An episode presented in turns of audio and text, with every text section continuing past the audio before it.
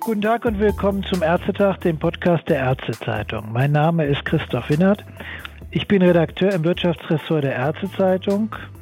Heutiges Thema ist die Abbildung der Nutzenbewertungsbeschlüsse des GBA in der Verordnungssoftware. Das ist ja nun seit 1. Oktober Realität, wenn auch zunächst nur in recht geringem Umfang, weil erst die ab Juli dieses Jahres ergangenen jüngsten Bewertungen eingepflegt werden und danach die Altbeschlüsse nach und nach. Hauptsächlich informiert wird in der Arztinformation über die Patientengruppen, für die ein Zusatznutzen eines neuen Medikaments anerkannt ist, über dessen Ausmaß und die Aussagesicherheit des GBA-Beschlusses, die klinischen Endpunktergebnisse, die den Zusatznutzen begründen, sowie die zusammenfassende Begründung des GBA hinsichtlich Mortalität, Morbidität, Lebensqualität und Nebenwirkungen. Mein Gesprächspartner ist Dr. Gerhard Nitz, Rechtsanwalt und Fachanwalt für Medizinrecht aus Berlin. Er ist Partner der Rechtsanwaltskanzlei Geiger Nitz Daunderer. Zu seinen Beratungsschwerpunkten zählen Marktzugangs- und Erstattungsfragen in der GKV sowie verordnungssteuernde Maßnahmen der ärztlichen Selbstverwaltung. Herr Nitz, ich grüße Sie. Ja, hallo Herr Winnert. Ja, hallo. Sie werden uns in den kommenden 20 Minuten eine Einordnung der neuen Arztinformationen geben. Was soll ein Arzt damit anfangen? Welchen Nutzen hat er davon? Welche Verpflichtungen erwachsen ihm daraus? Noch ein kurzer Hinweis, bevor es losgeht. Wer sich für den konkreten Rechtsrahmen der Arztinformation über den Zusatznutzen interessiert, findet ihn in der sogenannten elektronische Arzneimittelinformationenverordnung, abgekürzt EAMIF. Also Emil, Anton, Martha, Ida, Viktor. Einfach das Kürzel in die Google-Suchmaske eingeben und dann kommt es gleich als an erster oder zweiter Position. Dann kann man sich das angucken. Es sind zwei DIN A4 Seiten. Herr Dr. Nitz, bisschen nochmal ausufern zur Einleitung. In der Gesetzesbegründung zum Arzneimittelversorgungsstärkungsgesetz, mit dem ja auch diese Arztinformation beschlossen wurde, stand zu lesen, dass die frühe Nutzenbewertung und das Wissen über den Zusatznutzen neuer Präparate, Zitat, noch nicht in zufriedenstellendem Ausmaß in der Versorgungspraxis ankommt.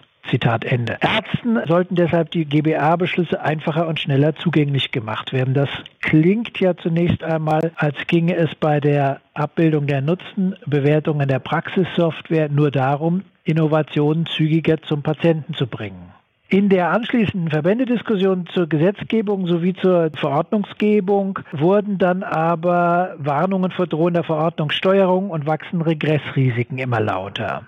Wo ist man Ihrer Einschätzung nach unterm Strich nun herausgekommen? Die KBV hatte seinerzeit kommentiert, dass die Erwähnung der Jahrestherapiekosten in der Arztinformation, auf die man schlussendlich verzichtet hat, dass also der Verzicht darauf schon mal ein Erfolg sei. Wie sieht Ihre Einschätzung aus, jetzt da Form und Inhalte der Informationen vorliegen? Also nach meinem Eindruck ist eigentlich ein ganz guter Kompromiss herausgekommen. In der Tat zielte das AMNOG ja von Anfang an nicht nur darauf, eine, mit der Nutzenbewertung eine Informationsgrundlage zu schaffen für die pharmazeutischen Unternehmer und den GKV-Spitzenband, die dann auf dieser Grundlage den Erstattungsbetrag, also den neuen Preis bestimmen, sondern es war ja von Anfang an auch ein Instrument, das Informationen für die Verordnungspraxis liefern sollte.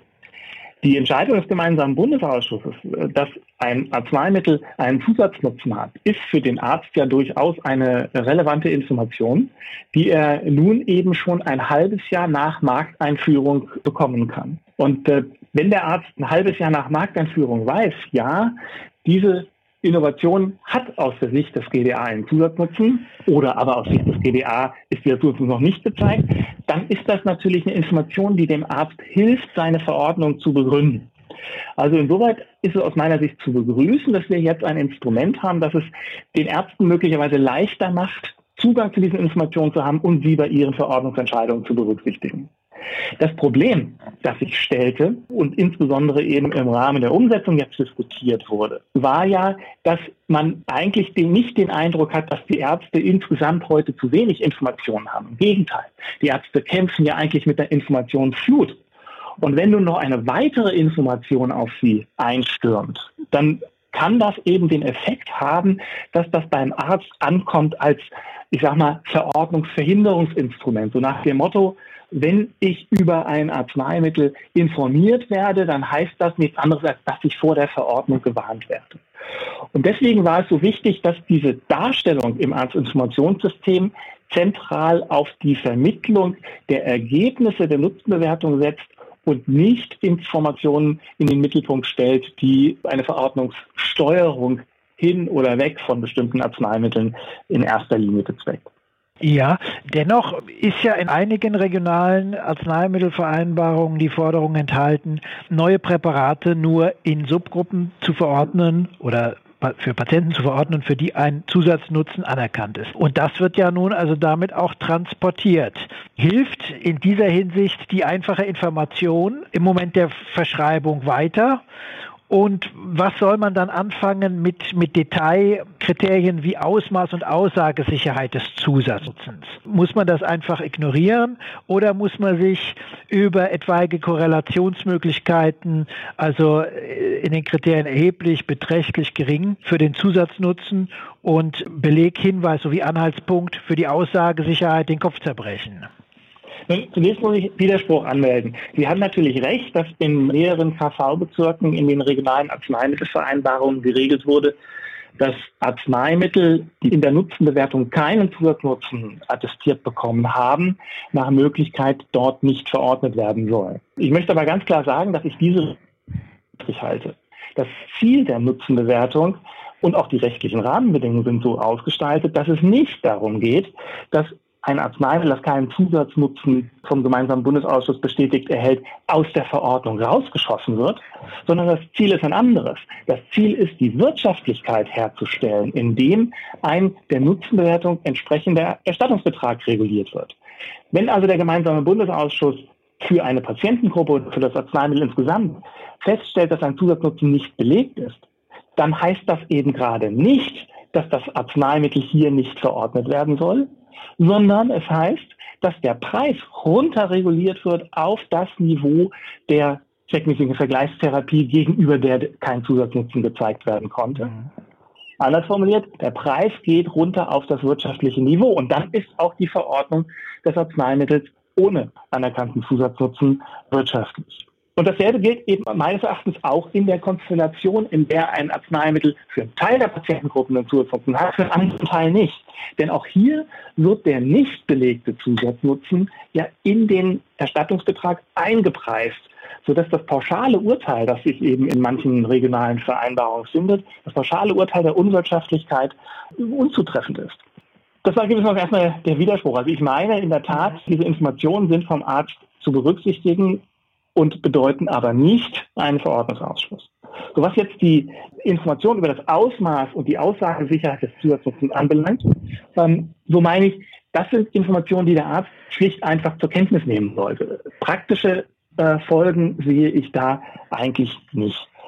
Man wird zwar wohl sagen können, dass es schwerer vertretbar ist, aus ärztlicher Sicht einen Patienten ein neues Arzneimittel vorzuenthalten, das einen Beleg für einen beträchtlichen Zusatznutzen hat, als ein Arzneimittel, das in Anführungsstrichen nur ja, einen, einen Anhaltspunkt für einen geringen Zusatznutzen aufweist. Aber auch da ist Vorsicht geboten.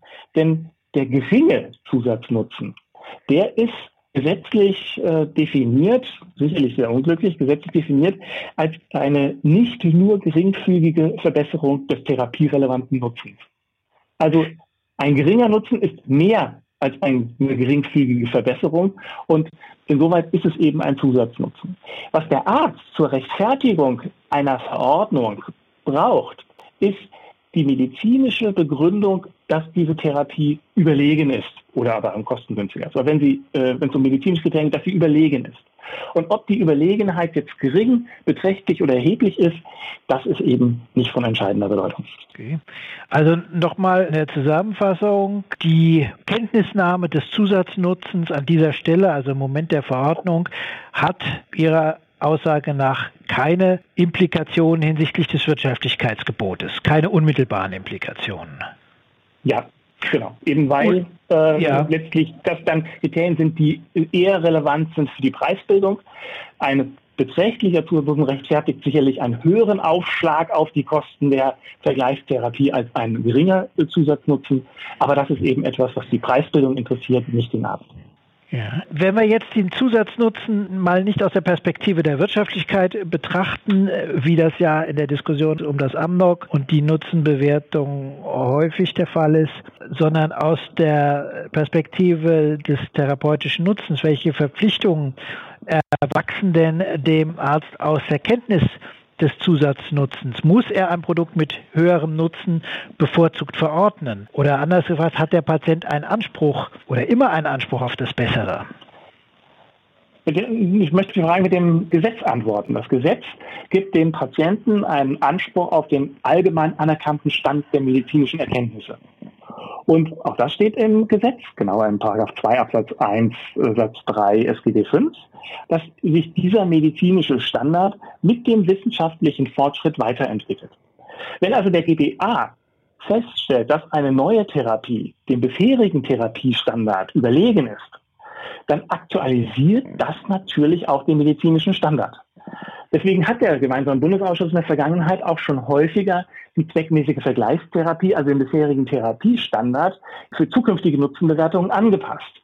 Denken Sie zum Beispiel in den Bereich der Psoriasis, wo die modernen Biologiker, die einen Zusatznutzen gegen Flumarsäure ESTA zeigen konnten, nun die Fumarsäure als zweckmäßige Vergleichstherapie ersetzt haben. Und auch in Onkologie sehen wir das äh, häufig, dass eben neue Onkologiker Therapiestandard werden und dementsprechend dann auch zweckmäßige Vergleichstherapie sind. Für den Arzt bedeutet das, dass er den von GWA jetzt festgestellten Zusatznutzen berücksichtigen muss in seiner Therapieentscheidung. Aber äh, wichtig ist mir, dass die äh, Entscheidung des GBA dem Arzt ja nicht ein bestimmtes Behandlungsergebnis vorgibt. So wie ihm also eine negative Nutzenbewertung keine Verordnung verbietet, so verpflichtet ihn umgekehrt auch nicht die Feststellung eines Zusatznutzens jetzt bei allen Patienten dieses Arzneimittel einzusetzen. Mhm. Der Arzt trifft eben eine patientenindividuelle Entscheidung und insoweit kann es durchaus sein, dass ein Patient, der mit dem bisherigen Therapiestandard gut eingestellt ist, hier nach dem medizinischen Standard auch weiter so behandelt wird und also keine Therapieumstellung erfolgt. Der Arzt sollte sich aber eben mit diesen Nutzenbewertungen auseinandersetzen, weil er ja immer seine Therapieentscheidung begründen können muss. Nicht zuletzt stellt eine Unterschreitung des medizinischen Standards ja auch haftungsrechtlich möglicherweise ein Problem dar. Also ein, ein Detail in der Darstellung der Nutzenbewertung in der Verordnungssoftware ist ja die grafische Zusammenfassung oder der Versuch der, einer grafischen Zusammenfassung hinsichtlich der Endpunkte Mortalität, Morbidität, Lebensqualität und Nebenwirkung. Was soll ich mit Effekten in Pfeildarstellung anfangen? Nun, ich würde sagen, zur Kenntnis nehmen. Die Pfeile sind ja lediglich der Versuch, die teilweise sehr komplexen Ausführungen, die der GBA zur Nutzenbewertung im Übrigen macht, grafisch herunterzubrechen. Also in eine einfache, schnell erfassbare Sprache zu übersetzen. Und dabei gehen natürlich Inhalte verloren. Aber die kann der Arzt, äh, wenn er sie denn haben will, sich eben durch eine genauere Lektüre des GBA-Beschlusses ja holen. Das nehme ich an, wird in gleichem Maße auch für die tragenden Gründe der Nutzenbewertung gelten, dass Sie sagen, das sind Informationen, die man letztlich dann vernachlässigen kann. Ja, was, was heißt vernachlässigen kann? Es sind eben ja, Informationen, die, ausgedrückt. Die, genau, genau, die es dem Arzt eben ermöglichen, hier die Entscheidung des gemeinsamen Bundesausschusses, wie sie im Beschluss ausdrückt und eben verkürzt in der Feststellung, es gibt einen Anhaltspunkt, Hinweis, Beleg für einen geringen, äh, beträchtlichen, erheblichen oder nicht quantifizierbaren Zusatz, ja. nicht das gewissermaßen zu erläutern. Und äh, diese Informationen können für den Arzt durchaus von Interesse sein. Wir müssen sehen, dass die Nutzenbewertungen ja nicht ständig automatisch aktualisiert werden. Wir haben gegenwärtig Nutzenbewertungen, die in Kraft sind äh, und den Kenntnisstand eben von der Anfangszeit des Amnok, also vor acht, neun Jahren widerspiegeln. Und natürlich gibt es zu diesen Therapien heute neue wissenschaftliche Erkenntnisse, die dann in den DWA-Beschluss nicht drin sind. Das heißt, für einen Arzt ist es durchaus relevant zu erfahren, dass eine Therapie möglicherweise zum damaligen Zeitpunkt keinen Zusatznutzen nachweisen konnte. Heute gibt es aber möglicherweise neue Erkenntnisse aus Studien, die der Arzt berücksichtigen muss. Es ist auch so eine Quelle, um herauszubekommen, welche Informationen hat der GBA verarbeitet, welche möglicherweise noch nicht. Und der, äh, der Arzt ist natürlich bei seiner Therapieentscheidung immer an den heute geltenden Stand gebunden. Ja, es, es, ist ja die Rede, dass in der Arztinformation darüber Auskunft gegeben werden soll, ob für ein neues Produkt eine anwendungsbegleitende Datenerhebung gefordert ist. Und die Verordnung dann eingeschränkt ist auf Ärzte, die daran teilnehmen. Ergibt sich daraus ein weiterführender Erklärungsbedarf und kann die Verordnung eines zugelassenen Medikamentes derart eingeschränkt werden? Zunächst, ich glaube, muss man diese neue Instrument der anwendungsbegleitenden Datenerhebung ähm, erstmal einordnen. Es ist äh, ja ein Instrument, das darauf zielt, dass Evidenzlücken, die insbesondere eben bei Orphan Drugs oder bei Arzneimitteln, die eine bedingte Zulassung oder eine Zulassung unter außergewöhnlichen Umständen erhalten haben, dass diese dort bestehende Evidenzlücke geschlossen werden kann. Der gemeinsame Bundesausschuss hat aber schon sehr deutlich gemacht, das werden wenige Ausnahmefälle bleiben. Aktuell zum Beispiel ist in der Diskussion bei dem Gentherapeutikum Zolgensma eine solche anwendungsbegleitende Datenerhebung aufzusetzen. Aber das zeigt schon, das sind sicherlich nicht die Therapiebereiche, in denen insbesondere die Hausärzte unterwegs sind. So, aber in der Tat ist geregelt, dass wenn der gemeinsame Bundesausschuss eine solche anwendungsbegleitende Datenerhebung beschließt, dann kann er auch vorsehen, dass zulasten der Krankenkassen nur die Ärzte, die auch an dieser anwendungsbegleitenden Datenerhebung teilnehmen und sich den dort geltenden Bedingungen unterwerfen, dass die nur das Arzneimittel eben zulasten der Krankenkassen verordnen dürfen. Das ist natürlich eine Einschränkung des Leistungsumfangs der GKV und damit auch der Therapiefreiheit der Ärzte.